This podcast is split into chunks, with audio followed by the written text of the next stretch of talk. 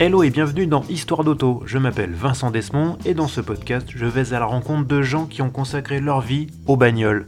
Ils ou elles sont journalistes, photographes, illustrateurs, blogueurs ou encore youtubeurs.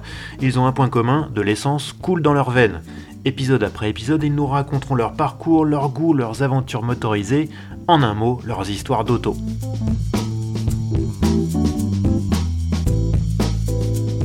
Mon invité se qualifie lui-même de, je cite, pilote au prénom inconnu. Pour être honnête, il exagère un tout petit peu puisqu'il a effectué une carrière loin d'être ridicule en Europe et surtout en Amérique du Nord.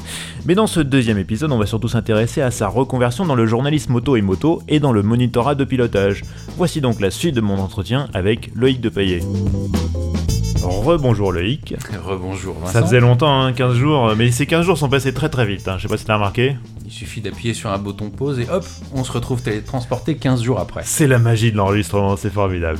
Bon, donc on a parlé, comme je te disais, dans, le précédent épisode de ta carrière de pilote. Oui. Et là, on va, on va s'intéresser à ce qui est venu après, la deuxième partie, quand tu, as, quand tu es devenu journaliste auto.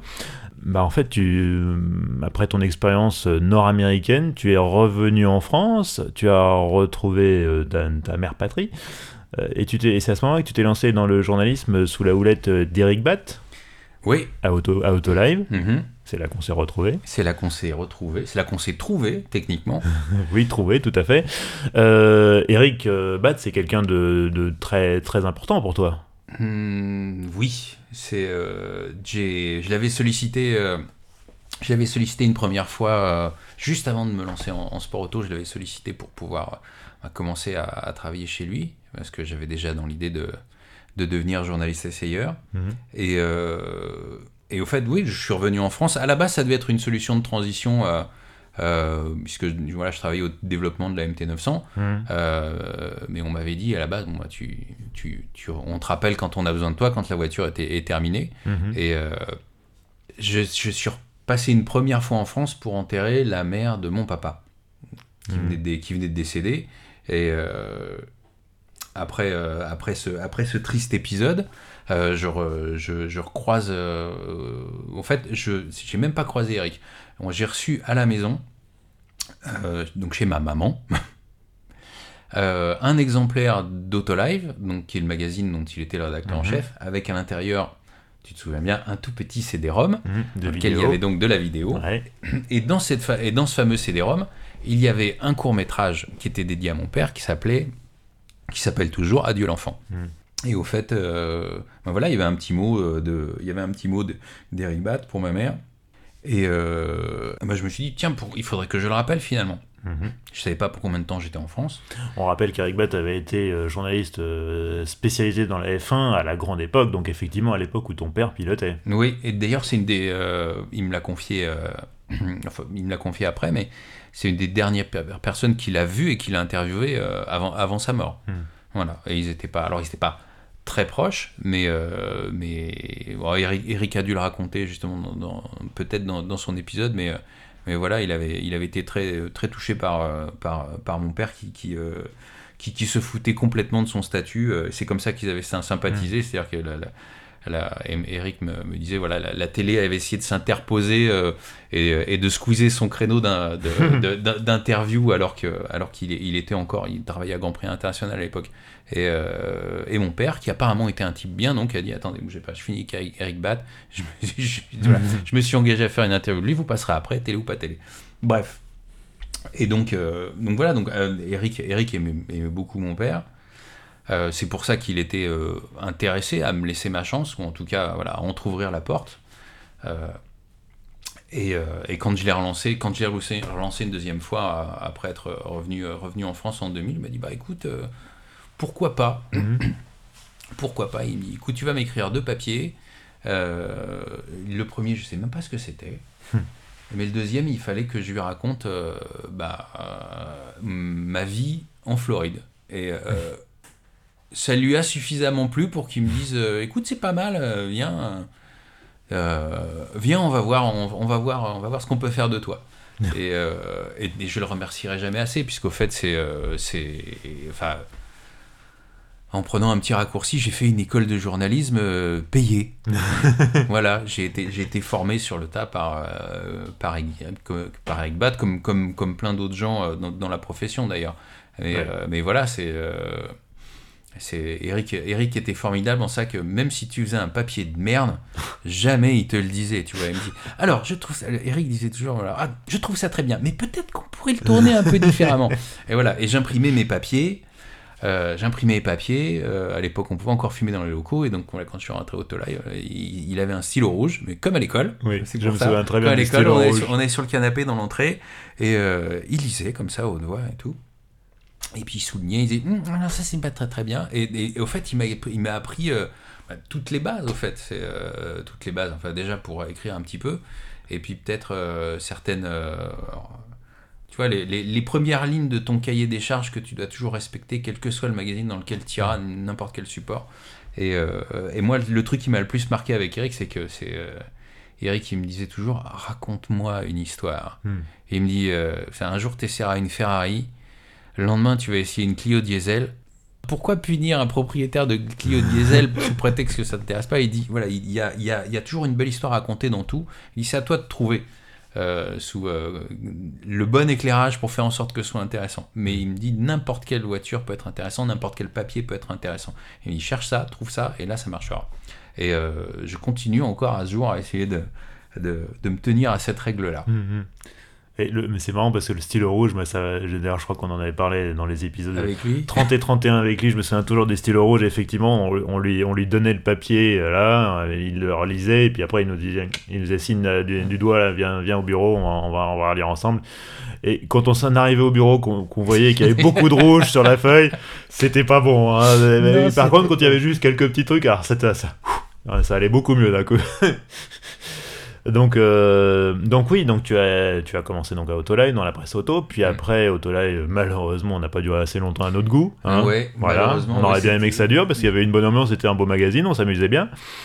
Et à ce moment-là, tu t'es reconverti dans la presse moto. Moto, oui. Oui, puisque bah, comme, comme je l'ai dit dans le premier épisode, euh, mon père m'a mis sur une moto euh, très très tôt, très jeune. Et, euh, et au fait, j'ai jamais arrêté. Je, je suis, euh, j'ai pas de tatouage de moto nulle part, mais, euh, mais je suis un, je suis un motard. euh, je suis un motard.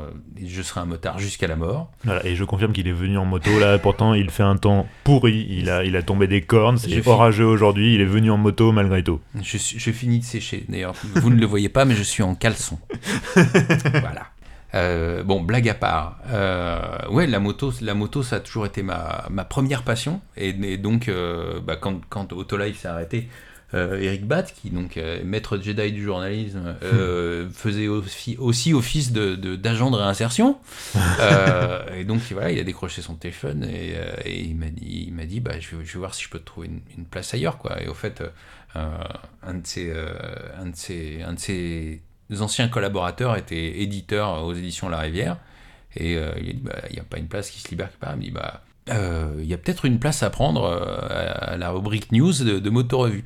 Et euh, je dis, ah bah non, moi je veux monter sur des motos, je veux pas écrire des news. C'est quoi cette arnaque là? C'est quoi cette arnaque? Ça m'intéresse pas. bon, j'y suis allé, non, c'était génial. Et en plus, Moto Revue, voilà, c'est à l'époque, c'est euh, à l'époque, même toujours aujourd'hui, c'est c'est un des un des plus vieux titres, euh, Ouais. un des plus vieux titres français.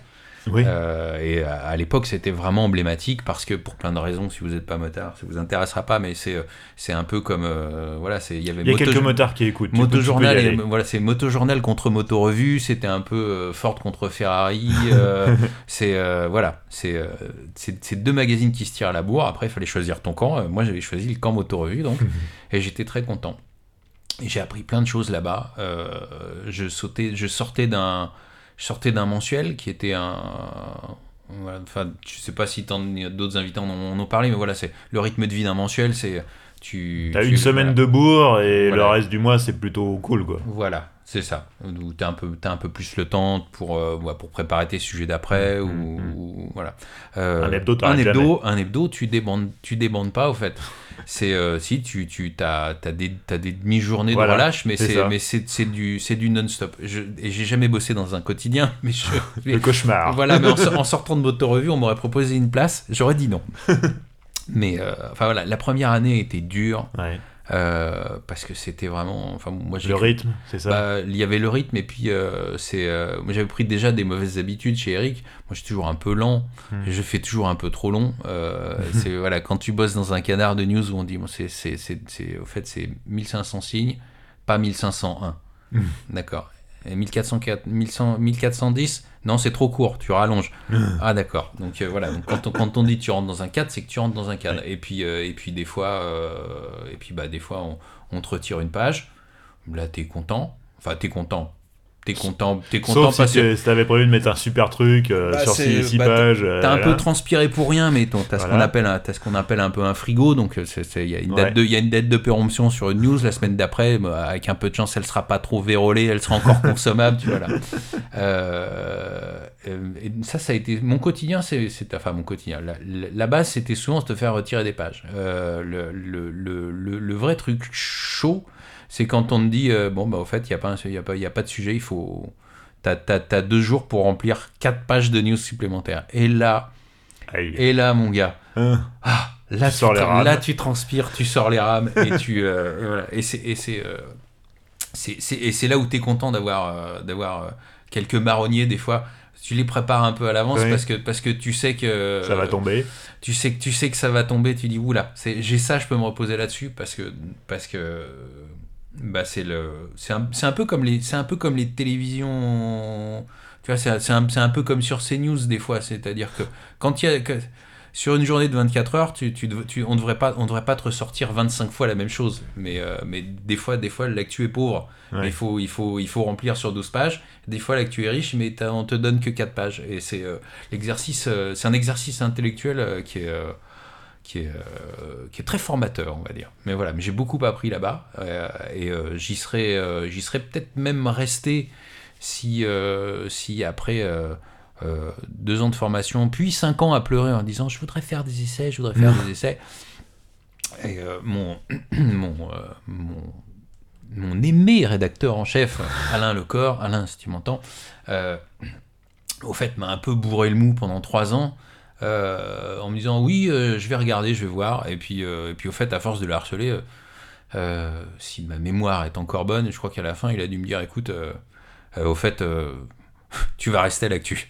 Il me dit parce que voilà, parce que au fait, les, trouver un bon essayeur, euh, pour trouver un bon essayeur moto, tu, tu, euh, je, je te, je te ressors, je te ressors, euh, une expression tirée du, du sport auto, mais c'est l'idée la même. C'est tu veux un essayeur moto, euh, tu, tu sors dans la rue, tu mets un coup de pompe dans un platane, il y en a 10 qui tombent. Euh, et au fait, des, des gens qui étaient compétents à l'actu, sachant que moi, quand je suis arrivé, je l'étais pas, hein, j'ai été Ouais. formé. Et, Ouais, et, ouais. et, et il m'a dit, bah, ça c'est vachement plus dur parce que c'est tu, tu, tu, tu te rapproches d'un vrai travail de journaliste entre, entre guillemets. Voilà, il, faut, il faut de la rigueur, de la réactivité, etc. Et, euh, et il m'a dit, bah, donc euh, non. Au fait, euh, je t'ai dit oui, mais, mais, mais non, ou alors t'en feras peut-être un peu à mi-temps de temps en temps. Donc voilà. Et, et comme, comme moi, j'en avais un peu marre de faire du desk, Mm. tu vois, tu, vas, tu, tu, tu sors, tu sors du T'as sport. t'as fait ça combien de temps? J'ai fait ça un peu plus de 5 ans, je crois. Ah ouais.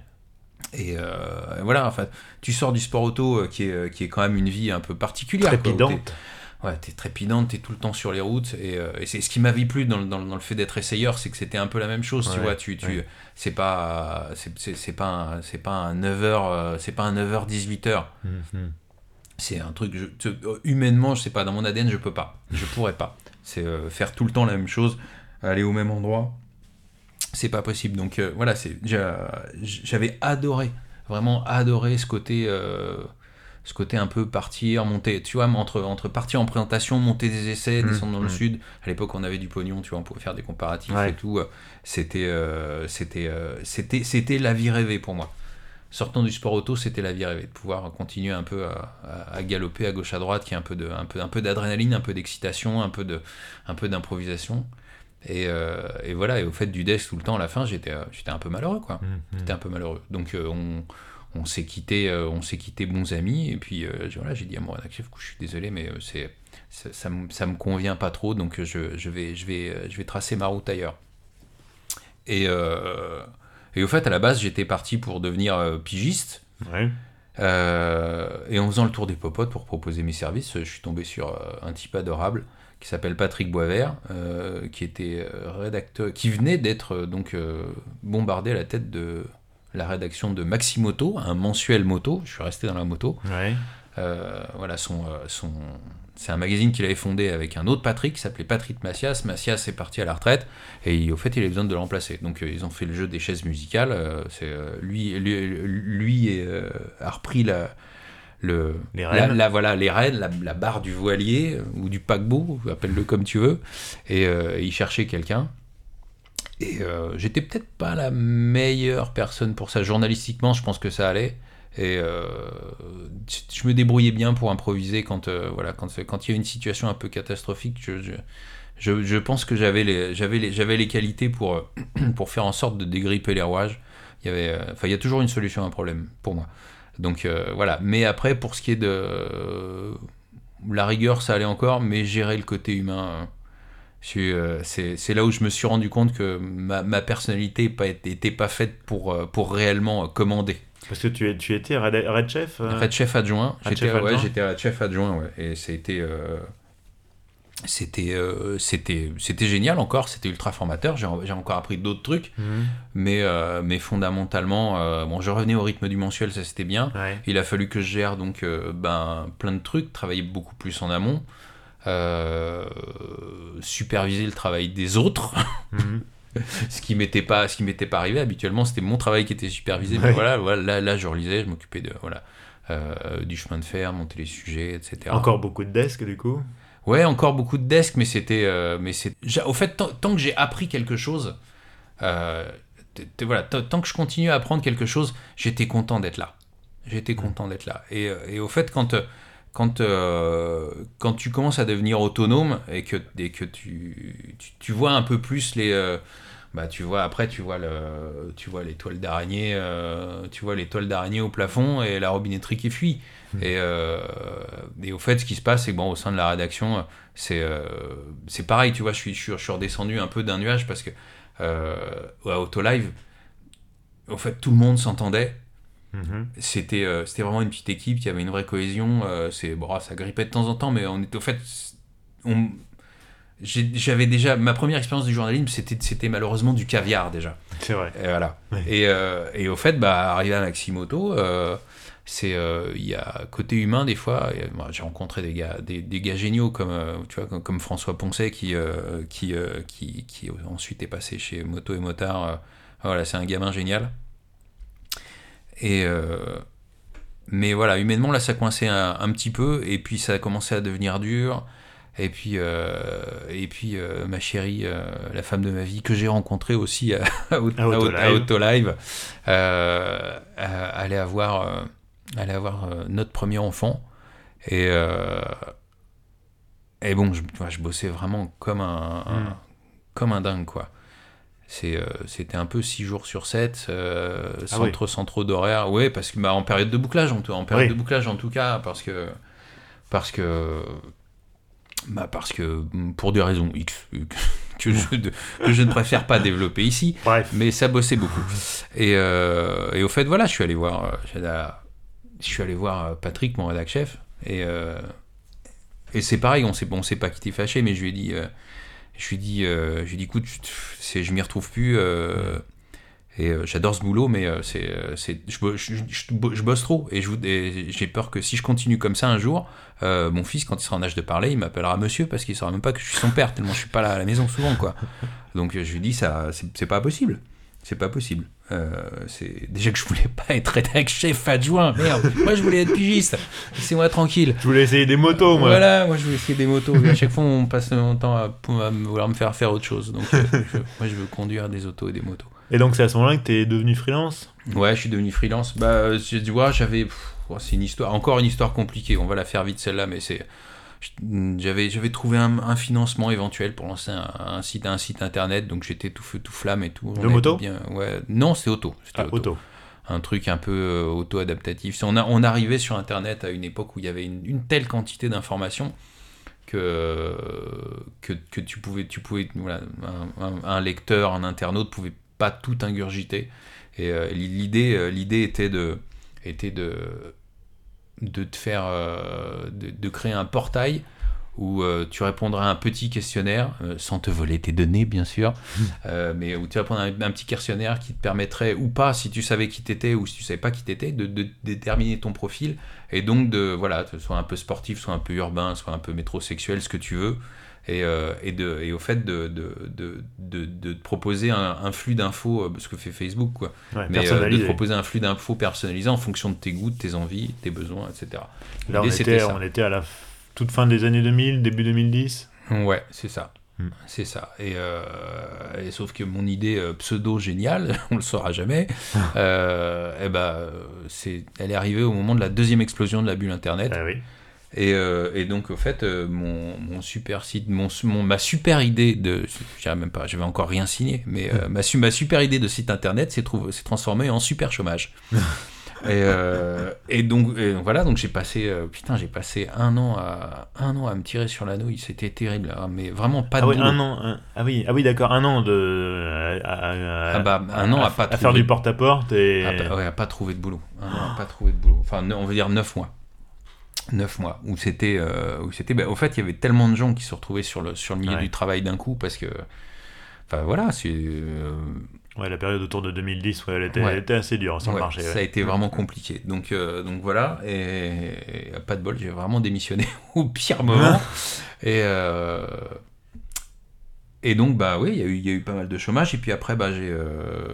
Euh, T'as fini par rebondir. Ouais, j'ai fini par rebondir. Je suis tombé sur. euh, dés- T'as toujours un peu des, des amis ou des connaissances qui, Mhm. euh, euh, qui disent bah voilà, essaye là, essaye là, va frapper à telle porte. Et au fait, euh, j'ai euh, recommencé à travailler euh, euh, dans le milieu des magazines d'entreprise. Et c'est là où j'ai Ouais. commencé à faire euh, quasiment euh, à, à mi-temps euh, de la traduction. Parce que je suis bilingue. Ma mère vous le dira si vous la connaissez. Mhm. Mon fils, il est bilingue. Voilà. Donc, euh, je faisais, de la je faisais de la traduction et des interviews pour des magazines d'entreprise, ce qui était euh, très lucratif, aussi curieux que ça puisse paraître. euh, C'était nettement mieux payé qu'à l'époque de la presse. et, euh, et voilà. Et puis, ça m'a permis aussi, bah, toujours pareil, de, de- l'idée c'était d'apprendre un peu, de devenir un peu meilleur dans ce que je fais. Mhm. Et voilà, j'ai bossé pour un- un- une boîte qui s'appelait Because.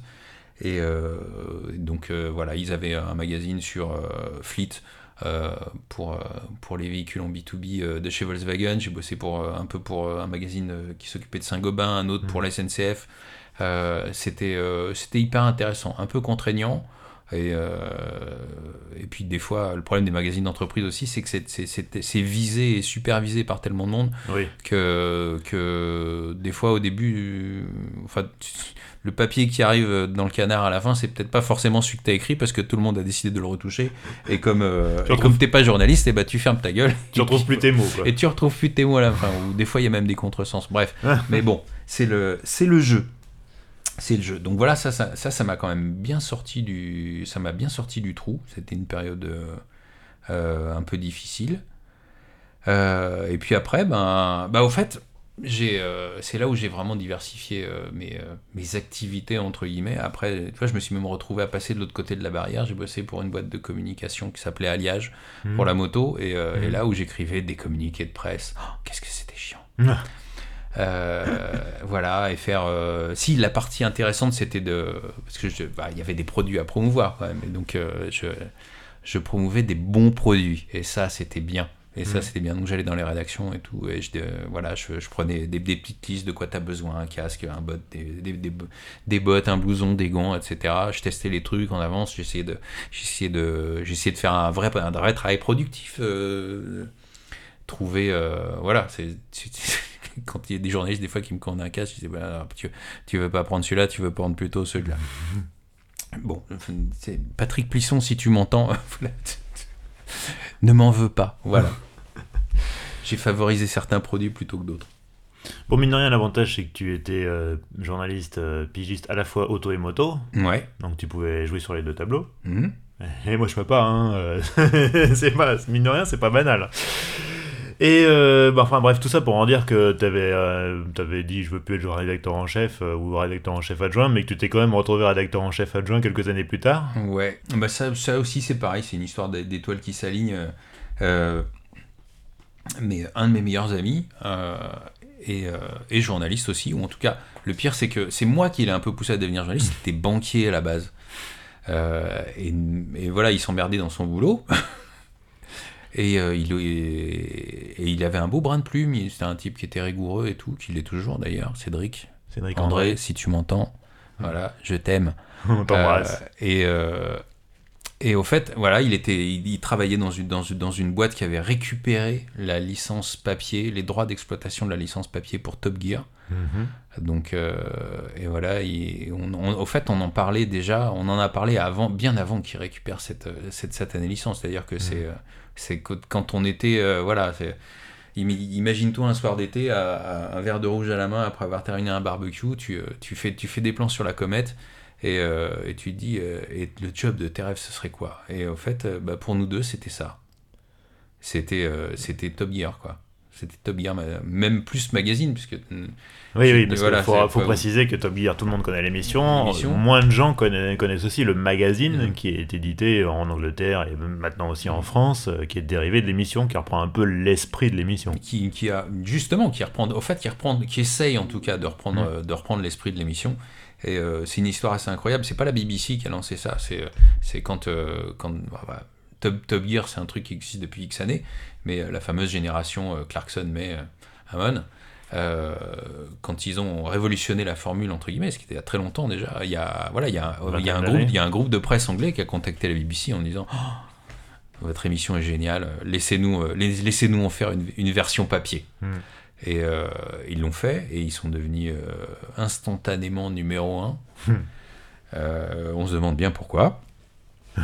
Et, et voilà, et après, une fois que- une fois qu'ils sont devenus numéro un, ils sont bien évidemment commencé à se diversifier. Et, euh, et de la même manière que. À décliner des versions à l'étranger. Voilà, ils ont décliné des versions à l'étranger. Et donc, quand la, voilà, quand, la, quand, la, quand la licence papier française de Top Gear est, est tombée sur le marché, il se trouve que euh, bah, c'est la boîte d'édition de mon- d'un de mes meilleurs amis euh, qui, euh, qui l'a récupéré. Et là, il, m- il, il m'en a, il a décroché son téléphone. Il m'a dit euh, c'est obligé qu'on le fasse ensemble. quoi.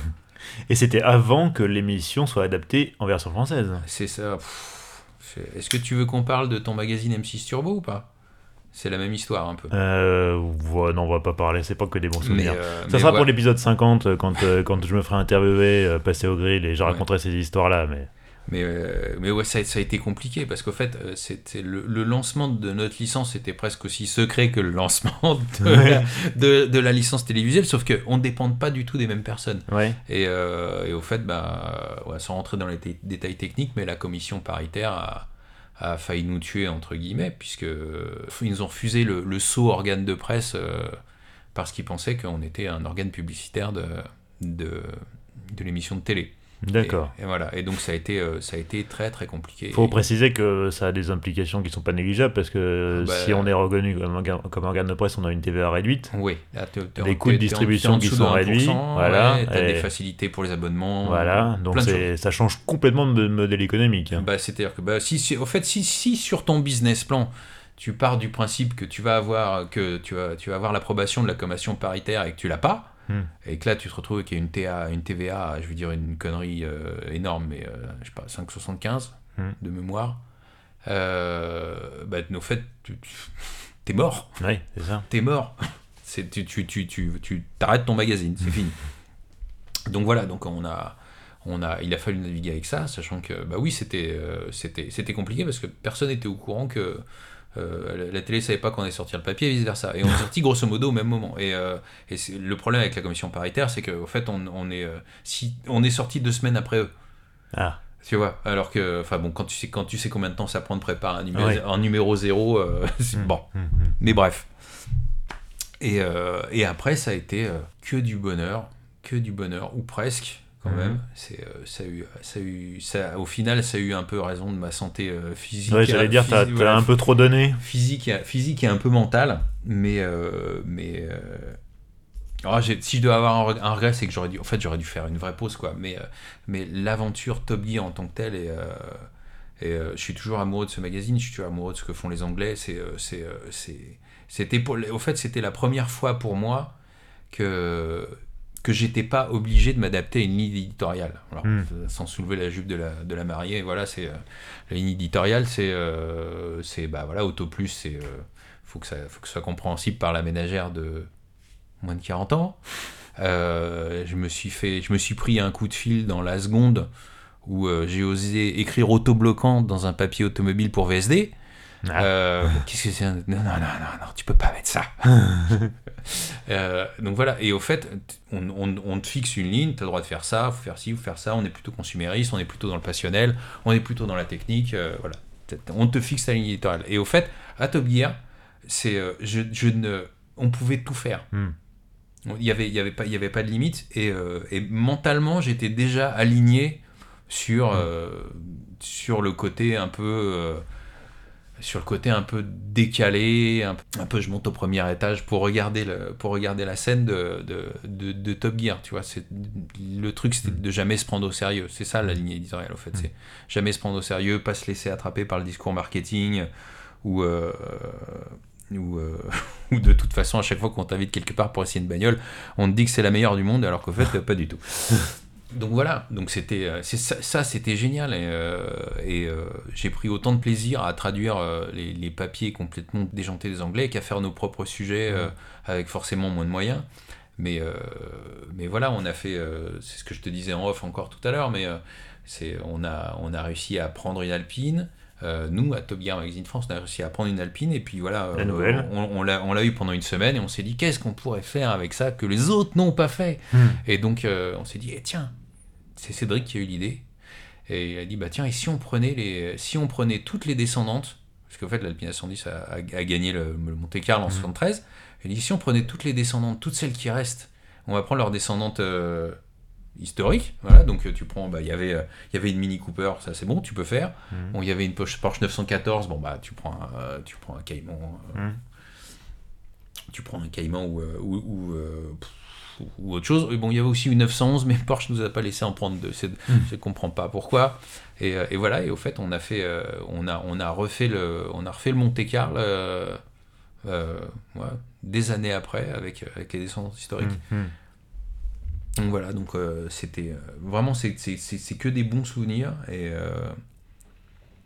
et, et, oui, mais malheureusement, après, bah, tu, tu vois, on était deux, à la fin, on était trois. Et, et c'était trop Bah, c'était trop. Le, souci, c'est que tu, trop de passion, des fois, c'est pas bon. C'est-à-dire mmh, que c'est. Mmh. T'es tellement, es tellement à fond dans ton job, t'es es, tellement dedans, t'aimes tellement ça, que au fait tu te rends pas compte que tu te rends pas compte que tu perds des pièces en route quoi mmh, donc euh, et, et, voilà et puis et puis à un moment bah, le, principe même du burn-out c'est ça quoi c'est que c'est à dire que toi tu veux continuer mais ton corps il dit bah non on va faire une pause hein. on va on peut plus continuer donc euh, voilà, j'étais obligé, de... j'ai quitté le navire et euh, et, euh, et, puis bah voilà, quand tu arrives à, oh, je venais, c'était il y a c'était il y a longtemps, il y a trois ans maintenant. et non, oh, le Covid est venu un peu perturber tout ça, mais voilà, j'ai fait une pause, je, me, je, je, suis monté au premier étage, encore une fois, j'ai regardé ma vie et je me suis dit, je me suis dit, qu'est-ce que, qu'est-ce que tu pourrais bien faire de ta vie maintenant à cet âge-là? Et, euh, et, au fait, c'est. Euh, c'est euh, je, je, sais, je, sais pas, je ne sais pas comment toi, auditeur, a perçu la manière que j'ai eu de décrire ma vie, mais, mais ça a été. J'en ai, un peu bavé, j'en ai un peu bavé quand même. j'ai un. Ça n'a pas été un long fleuve tranquille. Voilà, ça n'a pas été un long fleuve tranquille. Et je même si ça se sent pas non plus, mais je souffle un peu d'un trouble obsessionnel, euh, compulsif de, de la perfectionnité aiguë. Euh, j'aime bien que les choses soient bien faites. Hmm. Ce, qui, euh, ce qui fait que bah, des fois, mais, sans qu'on me demande quoi que ce soit, bah, un job qui prend deux heures, des fois je peux y passer trois ou quatre parce que, parce que je sens que je peux encore améliorer le truc. Hmm, hmm. Et, et donc voilà. Mais, euh, mais donc j'en ai un peu bavé et du coup je me suis dit, voilà, 40, euh, soyons pragmatiques, 45 euh, ans, es, tu vas pas recommencer tout en bas de l'échelle quoi. Mmh. Tu, tu, tu, voilà, j'ai fait 10 ans de compétition auto, à cheval sur 20 ans de journalisme. C'est comment, comment faire pour faire en sorte que voilà me, me servir de toute l'expérience que j'avais accumulée finalement, mmh. finalement sans, sans repartir à zéro. Il y avait euh, éventuellement euh, passé, euh, passer, passer de l'autre côté de la barrière et travailler pour un constructeur ou éventuellement une, voilà, une, boîte qui se travaillerait dans, dans, dans l'événementiel ou, où euh, un de mes rêves, ça aurait été de, de bosser pour un constructeur, mais, mais vraiment pour euh, reconduire, pour le coup. J'aurais Ouais. rêvé être, euh, euh, pouvoir participer euh, au développement de, de, de l'Alpine A110, qui est, qui est pour moi une, une des voitures les plus, euh, qui m'a le plus bluffé de, de, ces, de cette dernière décennie, Mhm. voire de ces deux dernières décennies. Euh, et j'aurais aimé, aimé faire partie de l'aventure alpine ou bosser, bosser un- chez un constructeur avec qui j'ai des affinités intellectuelles. Mais, mais finalement, bon, après, c'est, c'est- on, retombe, on retombe sur ce qu'on disait tout à l'heure. C'est, il y aura quand même beaucoup de desks Oui, c'est ça. et il y aura, il y aura quand même Tu beaucoup feras de pas toujours ce que tu veux. Beaucoup de routines, tu voilà, t'es, t'es- t'es pas maître, t'es, t'es pas maître de ton destin quand tu, quand tu décides de, de rentrer chez un constructeur. Et donc euh, voilà, j'ai, j'ai rencontré, euh, bah, pareil sur un de mes derniers essais, euh, j'avais rencontré un, un- un type gentil et formidable qui s'appelle Laurent Lefrançois, qui était ex-ingé- ex-ingénieur auto et euh, qui un jour a décidé de tout envoyer balader et de devenir euh, moniteur de pilotage Ouais. qui est le terme officiel. Moi, je, pourrais- je préfère dire pilote instructeur, mais apparemment, euh, c'est, toi, le pre- toi le premier me l'a fait remarquer, c'est, ce terme est réservé à l'aéronautique. voilà. C'est pas vrai, j'ai pas dit ça en plus. non, des gens de l'aéronautique m'ont dit. Non, Ah, non, voilà, moniteur de, moniteur, de, moniteur de pilotage, euh, c'est pas pilote instructeur, c'est pas pareil. Bref. Donc tu as passé le, donc, le voilà. diplôme, le BPGEPS. Ouais, j'ai passé le BPGEPS, il m'a, il m'a, il m'a, pou- il m'a poussé là-dedans. Bien évidemment, étant, étant auvergnat, je l'ai passé, euh, je l'ai passé en Auvergne sur le circuit de Charade. Mhm.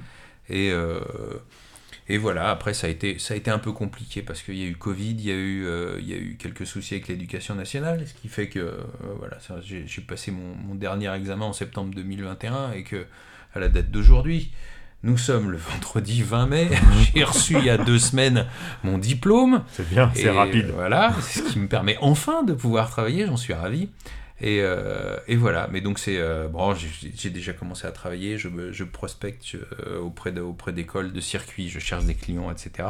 Mais euh, sachant que j'abandonnerai pas le journalisme parce que ça, ça reste un milieu qui, me passionne. Mhm. En tout cas, des essais. Si vous avez des essais à me proposer, je fais des essais, pas Ouais, de desk. ouais, voilà, vous avez compris, les news, c'est pas son truc. hein. Et, euh, mais, euh, mais voilà, c'est un peu. euh, c'est voilà, j'ai 48 ans. Je vais peut-être même en avoir 49 cette année, en septembre. Et, et voilà, et une- on va dire que c'est une nouvelle vie qui, qui commence. C'est une nouvelle vie qui commence. J'ai une question posée sur Twitter par Emmanuel. Quelle voiture que tu as pilotée t'as le plus marqué ou le plus plu? Ah, Si tu devais en retenir une. alors, Parce que t'as t'as conduit des trucs quand même euh, pas piqués des hannetons. Alors, Alors, c'est le plus marqué. Euh, le plus marqué, c'est euh, c'est la NSX. C'est Ouais. la NSX GT3 parce que parce que euh, ah, il aurait fallu que tu vois. J'ai pris une photo de mon bureau, enfin le cockpit, je veux dire. C'est euh, c'est euh, c'est une euh, l'usine à gaz. c'est une usine à gaz. T'as t'as t'as t'as t'as 10 poussoirs et 20 boutons sur ton volant. Euh, t'as- T'en as presque autant sur, le, sur la console centrale à droite. Euh, et, euh, et voilà, c'est c'est c'est aussi parce que c'est tu vois, j'avais j'ai j'ai un peu j'ai un- j'avais un peu lâché le- le- l'affaire. C'est euh, j'ai j'ai plus conduit que des vieilles voitures ou des voitures Mm, qui avaient en termes de con- en termes de conception voilà 5 à 10 ans de retard. Et là, tu montes dans une, te montes, tu montes dans une, dans une GT, GT3 moderne qui est, euh, qui Dans est- une navette spatiale, quoi. bah, sur le fond, c'est, je dirais pas que c'est aussi complexe qu'une F1, mais en tout cas, tu as autant de boutons. Euh, et, euh, et voilà, et ça, ça a été, ça, ça a été une claque. Ça a été une claque aussi parce que, parce que. euh, Pas 13 putain, pas 13, non, pas- tout, tout, ça, ça, ça, fre- ça freine, ça 24 tourne, ça tourne, ça pousse. Et puis, et puis voilà, c'est, c'est euh, comme ce que je te disais tout à l'heure, c'est-à-dire que la, la- le, le- le meilleur souvenir automobile de ma vie, c'est, euh, les 24 heures de Spa. Même si j'ai fait, enfin ouais, j'ai fait, j'ai des, j'ai des pôles, j'ai des victoires, j'ai des, j'ai des, Mm. j'ai des, j'ai des, j'ai des records de, j'ai des records de piste. J'ai, euh, j'ai eu, j'ai eu quelques, une belle brochette de, de, de batailles avec des, euh, voilà, avec des, avec, avec d'autres pilotes où, euh, où ça s'est joué à un, ou un pouillème de poil de fesses euh, sur la ligne d'arrivée. euh, mais, mais non, mais, mais Spa, c'est, Spa, c'est, c'est quelque chose de vraiment d'exceptionnel. Après, et donc logiquement, donc, la NSX m'a, m'a autant marqué que la, la course. Après, la voiture qui m'a le plus impressionné, que j'ai le plus aimé, je crois que adoré ma GT2. Euh, Ouais. quand on, quand on, en phase de test, On l'a fait deux, trois Mmh, fois. mmh. C'est-à-dire que bon, on, avait des, on avait des restricteurs. On avait des restricteurs à l'admission qui faisaient qu'on était quand même bridé en puissance.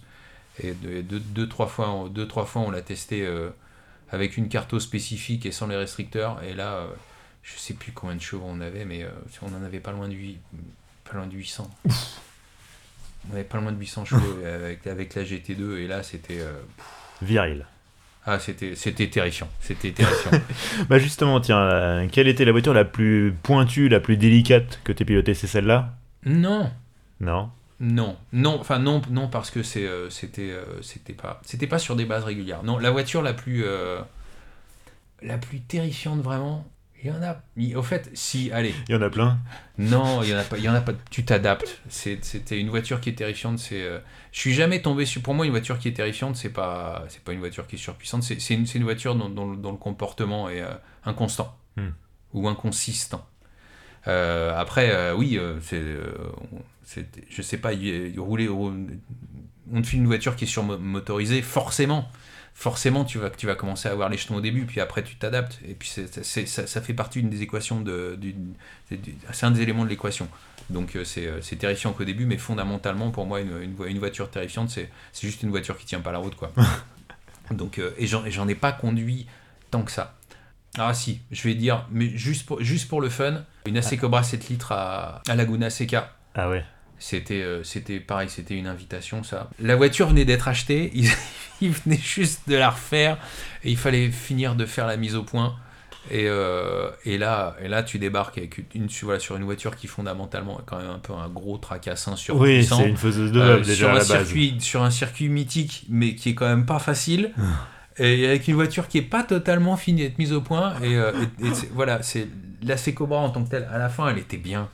Et euh, T'es content quand tu rentres au stand, quoi. oh, non, j'étais même plus que ça. Non, j'étais content. J'étais content parce qu'on a réussi à la faire rouler droit et, euh, et freiner, et freiner en ligne et que et qu'on a même, on a même fait. Moi, j'ai terminé, j'ai fait un podium avec et quand je l'ai confié euh, à, à- à mon pilote qui m'avait invité, il a gagné avec. Donc, euh, j'avais fait le job, j'étais content et, euh, et ça reste un super souvenir. Mais euh, les premiers tours de roue. C'est euh, quand, euh, quand, que, tu sais, quand, tu, quand tu tapes dans les freins pour ton premier gros freinage et qu'au fait tu as une roue qui bloque et puis que la voiture elle, elle fait un écart de 2 mètres à, 2 mètres à gauche, tu fais Oh putain J'ai oublié de dire à ma femme que je l'aime, c'est trop tard. Euh, donc, ouais, il y a ça. Et, euh, mais non, je suis jamais tombé sur, des- sur des voitures qui m'ont fait peur. Après, si quelqu'un veut m'en faire essayer une, je suis preneur. Mais pour le moment, non. Après, euh, ouais, c'est si j'ai un truc vraiment terrifiant. J'aimerais bien essayer une Canam, par exemple, tu vois. Ah oui. Des trucs, des trucs qui font euh, qui font 1000 chevaux pour euh, pour moins d'une tonne. euh, C'est euh, Avec ça, une aéro artisanale. avec une aéro artisanale et des- c'est un châssis en chewing gum. Ça, ça voilà, ça, ça, je pense que ça doit être vraiment une voiture terrifiante et j'aimerais bien essayer ça un jour. Une question euh, posée sur Twitter par Toms, elle va faire plaisir à Jacques Stouvenin, invité de l'épisode 32, puis à d'autres aussi. Quelle est ta moto préférée? Oh euh, Faut en choisir une. hein. Je te vois j'ai- venir là. Non mais non mais j'ai ouais, une liste. Il y a pas y a pas de ma moto préférée. Alors euh... oh, c'est c'est trop dur comme question ça. c'est vraiment trop dur. Euh, écoute, je vais tricher comme d'habitude. Euh, Ouais. en, en moto de course, euh, alors en moto de course, ce serait la Ducati Super Mono Ouais. qui est une moto que j'ai pas essayé mais qui m'a toujours fait rêver et euh, alors que c'est voilà c'est ça, ça pèse- ça doit ça doit peser 100 kilos et faire je sais pas ça doit faire 110 chevaux à tout péter mais c'était Mhm. une moto qui était techniquement renversante et qui m'a toujours fasciné Euh, en parallèle de la Britanne bien évidemment voilà ça j'en ai mis deux et je vais t'en mettre une troisième juste pour le plaisir juste pour le plaisir. Une moto de route celle-là. Oh, putain je sais pas c'est trop dur. Peut-être euh, peut-être euh, allez je vais dire je vais, te donner un truc bateau mais c'est c'est une, une, une moto de mon enfance qui m'a toujours fasciné. C'est euh, la VFR 750 Cara. Honda. V4 cascade de pignon. C'était euh, euh, c'était le c'était la quadrature du cercle ce qui n'est plus arrivé euh, pendant très longtemps euh, qui, mais qui n'arrivera peut-être plus jamais voilà c'était une ma- machine qui était capable de tout faire euh, de la route, de la ville, de la piste. Elle était à partout. C'était, euh, c'était, elle était phénoménale cette meule. Question Twitter de Jean. Est-ce que tu pratiques le sim racing? C'est les simulateurs articulés ultra réalistes. T'en penses quoi? Euh, alors, je pratique le sim racing, oui, mais pour le plaisir. Alors, euh, Ouais. Donc, euh, donc pas de pas d'Assetto Corsa ou de ou de Grand Prix Légende. Euh, Gran Turismo euh, euh, voilà, moi c'est plutôt grand, c'est plutôt Grand Turismo. Je me suis jeté dans Grand Turismo euh, euh, parce que je suis un, je suis un console, je suis un console boy. Donc je me suis jeté dans Grand Turismo dès le début. Je crois que j'ai, ouais, j'ai, j'ai, j'ai fini à 100% les trois premiers. Après j'ai un peu lâché l'affaire, mais mais au début c'était fun. À la fin ça a commencé à devenir vraiment vraiment bien. Et, euh, et en tout cas, ce que je peux dire, c'est que quand j'ai été invité à faire mon premier Mans classique sur une Ford GT40, eh ben, euh, ça m'a bien Mm. sauvé la mise que d'avoir euh, que d'avoir une GT40 dans la base de données dans Turismo et d'avoir le grand circuit du Mans. Et euh, ça m'a permis de, de ne pas être ridicule euh, en arrivant là-bas parce que j'étais prêt, quoi. J'étais Ouais. prêt. Et j'ai jamais essayé un vrai simulateur, j'aimerais bien. Euh, D'après Chris Harris, apparemment, quand t'es pas habitué à un vrai simulateur de Formule 1, t'as envie de vomir en bout de Ouais. 10 minutes. Mais, euh, mais nonobstant, j'aimerais bien essayer. Et l'e-sport? T'en dis quoi? C'est c'est pas ma cam. Après, Ouais. des- je pense que je pense que c'est des euh, des gens qui méritent tout notre respect parce que euh, parce que de mémoire, corrige-moi si je me trompe, mais euh, mais ces gars-là sont enfin voilà c'est après c'est c'est des des experts dans leur domaine. Hmm. Ouais, Et il y en a qui sont devenus euh, pilotes pro. euh, oui, dire, oui, bah, grâce à la filière Nissan. La filière Nissan, ça Hmm. c'était bien. Il n'y en a pas beaucoup Pas malheureusement. beaucoup, mais quelques-uns il y en a quelques-uns qui ont réussi à, à- à passer, le, à passer le cap. Et donc, je sais pas. Aujourd'hui, je pense qu'on est encore dans un no man's land où, euh, où euh, il n'y aura pas véritablement de. de- il n'y a pas encore de véritable pont entre, Mm, entre, mm. entre l'e-sport. Enfin, si on, si on reste toujours dans le, dans le côté euh, simulateur auto, auto.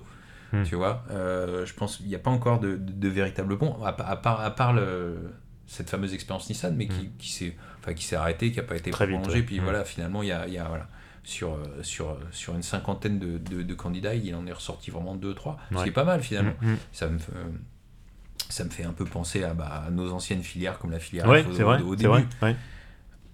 Mais, euh, mais je pense que ça, ça, devrait prendre encore, euh, ça devrait prendre encore quelques années avant qu'il y ait éventuellement des ponts, en admettant que ça arrive. Et, euh, mais d'ici là, on n'aura plus de pétrole. Donc, euh, je sais pas. Je sais pas. C'est, euh, mais en tout cas, voilà, c'est, des gens. J'en ai croisé deux, deux trois. euh, euh, notamment, bah, pour pour j'ai vu le, voilà, j'ai assisté à la, à, la- au- au- à une conférence de presse de la Grande Turismo Academy Mhm. euh, à Paris, où j'ai rencontré euh, un autre de mes héros, euh, le, le gars qui a, qui a inventé, entre guillemets, Gran Turismo, ça y est, et du coup j'ai son nom sur le bout de la langue, Katsuhiro, je sais plus Katsu- comment. ouais, euh, enfin, là-dessus, je te corrigerai pas, mais oui, oui, on voit très bien qui c'est. ouais. Voilà. Il a su fait signer mon casque. lui Oh, ai ah. fait signer mon casque de course. Et j'ai donné mon casque de course à mon meilleur ami qui est aussi fan de la, de la franchise que moi. Mais ouais, ouais. Et, et je sais plus où j'en étais. Donc oui, j'ai discuté avec des, euh, avec des, des professionnels du Ouais. e-sport. Et euh, ouais, ces, enfin, ces gars ont quand même une, une certaine. c'est- Tu vois, c'est pas burger et chips tous les jours, tu vois. Les, Ouais. les gars, ils s'entraînent et tout. Ils, Ouais. ils, euh, ils ont. euh, ils bossent, quoi. Les gars, les gars bossent, c'est des vrais professionnels. Des vrais sportifs, je sais pas. Ouais. Mais en tout cas, c'est des vrais professionnels. Et pour ça, ils, ils ont mon respect. D'accord. Bon Loïc, on arrive euh, au terme de, de cet épisode et tu ne- n'échapperas pas aux quatre questions. Alors j'ai... j'ai- ne connais pas après 44 épisodes. Voilà, et, Je et sais toujours pas les quatre et questions. c'est comme ça que dans l'épisode précédent, quand je lui ai révélé qu'il connaît, quand il m'a révélé qu'il ne connaissait pas les questions, j'ai découvert qu'il n'écoutait pas les épisodes jusqu'au bout. Oui, mais j'ai écouté 1h50 d'Eric Bad quand même. Ah, pas mal. pas Voilà. mal. Et, et, et, et Pi- et Pierre, Des- Pierre Desjardins est mon prochain sur la liste. Et je vais aussi écouter euh, Géraldine. C'est- Voilà, c'est on fait du favoritisme. Euh, c'est euh, on est dans le non, on fait du corporatisme. Je, je fais, je fais je fais les gens que je connais d'abord. Alors, j'imagine que tu traînes souvent sur les sites d'annonces automobiles. Moins que Pierre Desjardins, mais oui. Quelle est ta dernière recherche? Euh, ma dernière recherche, c'était pour une paire de jantes neuves Ah, pour ma Honda S2000. ah Parce que. toi aussi, t'as des problèmes de jantes voilent Non, j'ai des problèmes de j'ai des problèmes de connards qui savent pas se garer à côté de moi. Je me suis fait je me suis fait je me suis fait refaire le côté de ma S2000 Ah, la semaine dernière ah. par un type dans une Corvette jaune. Si je te trouve, je te jure, je te fais la peau. dans une corvette. Une Corvette jaune. Ah ouais. sur euh, sur le sur le parking euh, sur le parking du circuit de Charade. Et il m'a il m'a alors, euh, alors j'ai réussi à récupérer au polish la carrosserie mais il m'a frotté ma jante. Et euh, j'en ai fait une descente d'organes. Et donc du coup je cherche une, je cherche une jante d'origine pour une Honda S2000 MK1 dernière année de production. Celle avec la petite lunette chauffante à l'arrière tous les messages privés sont les bienvenus merci Voilà. Le message est passé. Quel est ton meilleur souvenir de road trip? Oh oh Ça sera pas en Floride, a priori. non ce sera sûrement pas en Floride euh, Au Québec, alors? Non, même pas. Si, en- enfin, il y a road trip, road trip pour le boulot ou pour le plaisir? Le, le road trip qui t'a vraiment le plus marqué, bon, ça peut être pro ou ça peut être perso. Hein. Ah, c'est euh, les, allez, les, ba- les balades annuelles qu'on faisait à l'époque où j'étais dans un club moto qui s'appelait le Twisty Road Club, Mhm. euh, où on partait, euh, Sur les routes d'Auvergne. On partait sur les routes de n'importe quoi, Ouais. mais, euh, mais euh, voilà, c'est quand, ton- quand ton club s'appelle, quand ton club s'appelle le Twisty Road Club, Ouais. Euh, tu sais que tu, tu sais que t'as pas droit, t'as- tu vas pas faire beaucoup d'autoroutes. et au fait, ouais, on partait les week-ends du, on partait des, pour des week-ends de 4 jours à chaque fois, et, et c'était euh, trois semaines de préparation à, Ah ouais à tracer, à tracer le roadbook, savoir dans dans quel gîte on allait aller. On partait, on partait, on partait à beaucoup, et voilà. Et le truc, c'est le truc, c'était notre objectif, c'est que de la départementale, Mm. que de la départementale tout le temps, tout le temps, tout le temps, tout le temps. Et, euh, et, ce- et celui, euh, celui qui finissait le week-end avec, euh, avec ce qu'on appelle la bande de peur.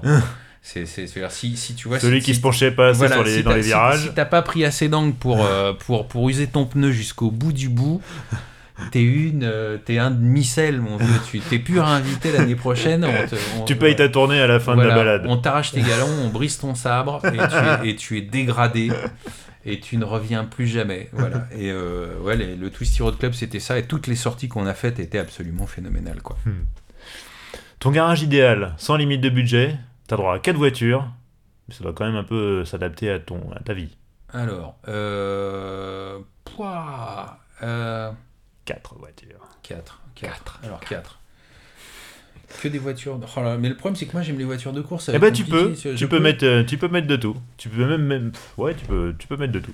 Alors, alors dedans, je mets. euh, Alors, je vais commencer d'abord par une tirelle à six roues. Ouais. Euh, parce que une tirelle à six roues et parce qu'une tirelle à six roues parce que je trouve cette voiture phénoménale euh, parce que c'est euh, c'est une, une Madeleine de, de Proust oui, c'est une voiture emblématique de ton père. hein. voilà et, et je voudrais absolument en essayer une un jour et donc si dans mon garage de rêve il y a ça Mhm. et il y a d'abord ça après euh, après qu'est-ce que je mets d'autre? Je mets une Alpine à 110 euh, pour les mêmes raisons Mhm. une moderne Ouais. une moderne Elle revient tout le temps, celle-là, en ce ouais, elle, revient, elle re- elle revient tout le temps parce que. Bah voilà, mais c'est. euh, c'est. Elle est phénoménale cette caisse. C'est la quintessence. caisse. Voilà, alors, La quintessence du plaisir. Bah, c'est. Le, sou- le souci, tout, tout le monde pense. Enfin, moi, à chaque fois que je croise des gens comme ça, que, que, que, que je. je- J'ai la voix qui monte dans les aigus, euh, que je me transforme en. En, en midinette, euh, en midinette devant, devant un boys band de K-pop. Ah, l'Alpine à 110, quoi, c'est génial. Les gens comprennent pas, ils, ils- ils pensent, tout le monde pense qu'Alpine ou Renault nous a fait un chèque, qu'on est parti, euh, voilà, que- qu'on est, qu'on est parti en, en Russie tout frais payé. Euh, qu'ils ont des, du- je ne sais pas, non, c'est, euh, c'est, euh, voilà, c'est écoutez-moi, c'est, euh, c'est, faut pas, faut pas prendre ce qu'on vous dit pour argent comptant, mais allez chez Alpine essayez d'en essayer une et vous verrez la lumière, voilà, c'est tout. Donc une Alpine à 110 et après il m'en reste plus que deux et Ouais. je, ah, je pourrais pas, c'est trop dur. Mm. C'est trop dur. Allez, je prendrai, euh, si, une, euh, je vais prendre une voiture familiale quand Ouais, même. quand même, j'allais te dire un délit. Voilà, donc euh, une, une- une Mustang GT 350, Ouais. mais la version donc avec banquette et coffre. Euh, Moderne. La moderne. Ouais. Alors, ah, la moderne. Et, euh, et, après, et après, je mettrais oh, une DeLorean, mais il faudrait faire un swap parce que le V6, Ah oui. le, V, le V6, le V6, le V6 PRV, c'est c'est vraiment tout pourri. Euh, mais je, je Une. DeLorean dans ton, dans ton garage idéal. Une, une, une DeLorean avec un swap. Je veux, je veux, Il je faut veux- tout refaire, faut ouais, faire les si- suspensions ouais, faut aussi, il faut tout refaire. T'as que la gueule, quoi. Ouais, bah alors rajoute. Même rajoute- l'intérieur, tu le refais. Alors, rajoute une question à la fin de ton podcast et, et demande quelle serait, quelle, quelle serait la voiture idéale de tes invités si elle n'existait pas. Euh, Dans ces cas-là, moi, je mettrais un bout de châssis de ça, Ouais, un bout de moteur de ça. Ça, ça pourrait faire une bonne question. Non, mais oui, un, un resto mode euh, sur DeLorean, ça pourrait, ça pourrait le faire. Modernisé avec un bon moteur, un châssis bien revu. euh. Et euh, non, alors attends. Alors, Ah, ah, ah, il hésite, il hésite. une Daytona. Une Cobra Daytona. Une- non, non, non, pas une Cobra Daytona. Ah, une Ferrari Daytona. Ah ouais. Une, Fer- une Ferrari Daytona. Ça, et, c'est pour, beau, et pour l'histoire, euh, pour l'histoire, c'est euh, c'est pas. c'est- euh, J'ai jamais conduit cette voiture, euh, que je trouve jolie d'ailleurs. Magnifique. Euh, mais euh, mais c'est une des premières voitures dans lesquelles j'ai été transporté. Euh, mon, mon papa, qui est un grand malade devant l'éternel, euh, avait donc euh, avait donc boulonné un siège bébé sur euh, le, le- sur le sur la tu sais, sur la sur la zone de séparation donc euh, entre le coffre et l'arrière et donc j'étais j'étais donc j'étais posé sur le tunnel de transmission entre mon père et ma mère D'accord. dans la dé- dans la Daytona. J'ai des photos pour le prouver. Une autre époque, hein. Une autre époque. Ah bah, c'est, c'est, euh, c'est, euh, c'était à la- à peu, quelques années après, mon père, mon père s'amusait à m'asseoir sur le réservoir de sa moto euh, et on faisait des, on faisait, on faisait des séries de wheeling dans, dans la rue, euh, dans la rue devant notre maison. Bien évidemment, son casque. Ah oui. Et voilà, il me, pose- il me posait sur le réservoir. Il me dit, mais petit, petit, je, posais mes mains sur, sur le guidon comme ça. Il me dit, bon, tu t'accroches pas, surtout tu lâches pas. hein. Et euh, voilà, mais, mais, mais les premiers souvenirs avec mon père, c'est ça quoi. C'est, euh, Ah ouais. c'est poser, poser à cheval sur un réservoir de moto à faire des wheelings avec lui dans la rue. Et la DAS est pas intervenue, euh, non. Mais, non, mais à l'époque, non, mais attends. Vincent Desmond. Je suis né en 1973. C'était il y a longtemps. Bah C'était il y a oui, longtemps, oui. autre Ouais, temps, autre oui, mœurs. C'était l'époque où moi je me souviens, gamin, j'étais à genoux sur la banquette arrière en train de faire coucou aux voitures de derrière. hein. Ouais. Pendant que nos parents fumaient respectivement deux paquets de cigarettes euh, au volant, sans, sans baisser les vitres. C'est Voilà, c'est Ouais, autre chose. Autre époque. C'était une autre vie. Et si tu ne devais conduire qu'une seule voiture jusqu'à la fin de tes jours, ça serait quoi? Euh, on change pas une équipe qui gagne. euh, C'est euh, ma Honda S2000. euh, C'est euh, c'est c'est mon c'est mon amour automobile. euh, euh, jusqu'à ce que j'achète une Honda NSX mais, euh, mais voilà C'est pas le même budget. c'est pas exactement le même budget mais mais voilà le, le, le, le- le- un moteur un moteur qui tourne à 9000 tours Ouais. un châssis monocoque alu double triangulation aux quatre coins c'est c'est ce qui c'est ce qui se rapproche quelque part un peu le plus d'une d'une monoplace utilisable au quotidien on va dire en plus elle est en plus elle est jolie et, euh, et à conduire c'est juste euh, c'est juste une machine phénoménale. Sauf quand il pleut, parce que là, sur le moindre rond-point, tu te feras faire l'extérieur euh, par une Clio diesel. euh, et le, le, type te, le type te regardera, il sera le coude à la portière. T'en feras rien, sinon tu veux, si tu veux, le, si tu veux le suivre, tu vas mourir. Mais, euh, mais sur le sec, une Honda S2000, euh, c'est c'est un. Même avec, des pneus, même avec des pneus modernes, ça reste touchy une, Ouais. une S2000. Ouais, ouais, ouais, ouais. Ouais. C'est du non, c'est du brutal. Quand ça, quand ça, quand elle, quand elle décide de décrocher, le, le souci, voilà, coupe-moi au montage parce que là je vais vraiment être trop long. Mais voilà, le souci de la S2000, c'est qu'elle a très peu de débattement de suspension. Donc en fait, Ah dès, oui. dès que tu, dès que tu mets un peu ton châssis en contrainte, euh, bah t'as Tout est sur le pneu, quoi. Voilà, tout est, t'es un peu sur le pneu et puis Hmm. bah donc bah voilà, hop, t'as un, petit, un petit, une petite ridule, un petit, euh, un petit nid de poule, un petit, un petit truc et bah hop, boum, c'est parti, ça part. Donc faut avoir des bons réflexes et, euh, et voilà. Et pour ceux qui envisagent de s'acheter une S2000, euh, croyez-en, mon expérience, euh, jetez-la, faites-la glisser avant que ce soit elle qui veuille glisser à votre place. Donc tu la jettes avant d'entrer dans le virage et là tout se passe bien, c'est que du bonheur. C'est un karting le truc. Mais euh, si t'attends qu'elle décroche à ta place, tu, tu t'es bon pour quelques sur froide. voilà, j'ai fini avec mes voitures et mon garage. Merci Loïc. Écoute, on arrive, on arrive au terme de ce deuxième épisode. Hein. Je suis désolé, je me rends compte que je suis terriblement bavard, mais j'espère, j'espère que, j'espère que ça, J'espère que ça, ça plaira. euh, J'espère que j'ai pas été trop chiant en tout cas. Toi, je... Non, non, non, toi qui m'écoutes, Définitivement non. Où est-ce qu'on te retrouve sur les réseaux sociaux? Twitter? T'es un peu sur Twitter, un peu sur Euh, Insta? be- Beaucoup sur Twitter. Euh, il faut absolument que je mette sur Insta parce que parce que c'est parce que c'est mal de ne pas y être. Facebook, je devrais y être, mais euh, mais Qui est en perso, oui. Voilà, j'y suis. euh, Je vais pas te mettre, je vais pas mettre de lien vers ton, ton compte perso euh, Voilà. sur, sur, sur- dans les notes du voilà, podcast. c'est mais- ça. Mais non, twi- euh, tweet- non, Twitter, Twitter, Insta, Twitter, Insta, et euh, et sinon tous les messages personnels et les demandes pour les stages de pilotage, vous pouvez les faire suivre directement à Vincent Desmond, il me les fera suivre. Je me, je me ferai un plaisir de le faire, bien sûr. Il y a pas de problème. Il y a, pas- y a pas de problème. Bon, Loïc, merci. Merci à toi. Bonne pour continuation. Pareil. Euh, bah, J'espère que ton activité euh, de moniteur va, va marcher très fort.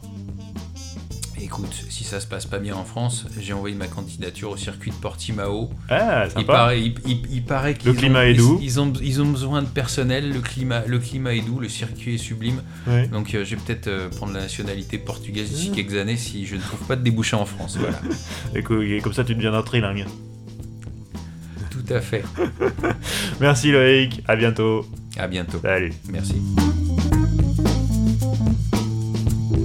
Et voilà, cette fois-ci, on en a vraiment fini avec Loïc de Paillet, avec ce deuxième épisode sur sa carrière de journaliste. Euh, vous l'aurez compris, un rebondissement. Euh, bah, si ça vous a plu, hein, comme d'habitude, n'hésitez pas à mettre 5 étoiles, un commentaire, un pouce bleu, abonnez-vous. Euh, vous pouvez m'envoyer des mails aussi à histoire d'auto au pluriel à gmail.com. Vous pouvez retrouver le podcast sur les réseaux sociaux, Twitter, Facebook, Instagram. Enfin, n'oubliez pas, Histoire d'auto, c'est un nouvel épisode tous les premiers et 15 du mois. A bientôt et bonne route. Ciao.